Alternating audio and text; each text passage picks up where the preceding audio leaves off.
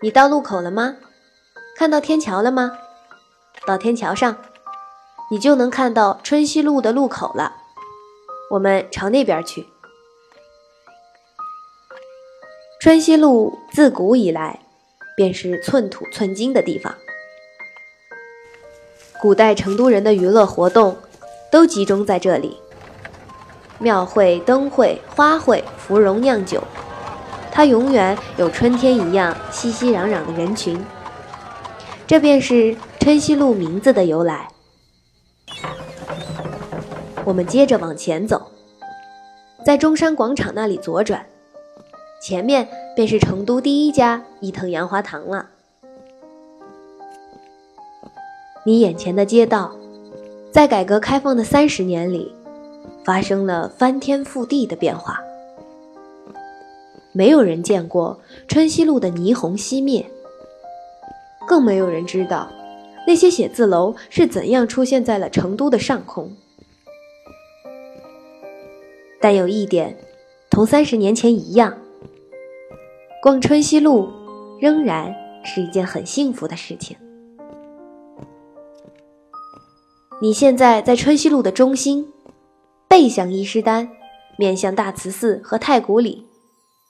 你的左边是大熊猫都爬不上去的 IFS。我们朝前走吧。你左边的小熊猫车，能带你去武侯祠、杜甫草堂、宽窄巷子。金沙遗址只需六元。再往前走一点走到玻璃地砖那个地方，你脚下便是千百年前唐宋的街坊，也证明了这里一直都是成都的中心。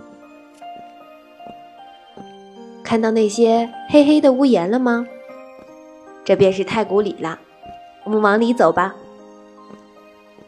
如果我们变得高高的，比太古里还高，比三三九还要高，大熊猫都爬不上去。我们再俯身看看太古里的这些屋檐，真的会有一种“九天开出一成都，万户千门入画图”的体会。我们在直行的尽头左转。前面有家安静的酒吧，华拳文化是不会在那里发生的。看到维密以后右拐，前面呢便是亚洲最大的无印良品了。从这里能绕回到大慈寺。四川几经战乱，人口逐渐减少。历史上发生了很多次大规模移民四川的故事，全国各地的移民丰富了这里的文化，很多像小庄一样的家庭到了这里，融入这里，也让四川变得越来越包容。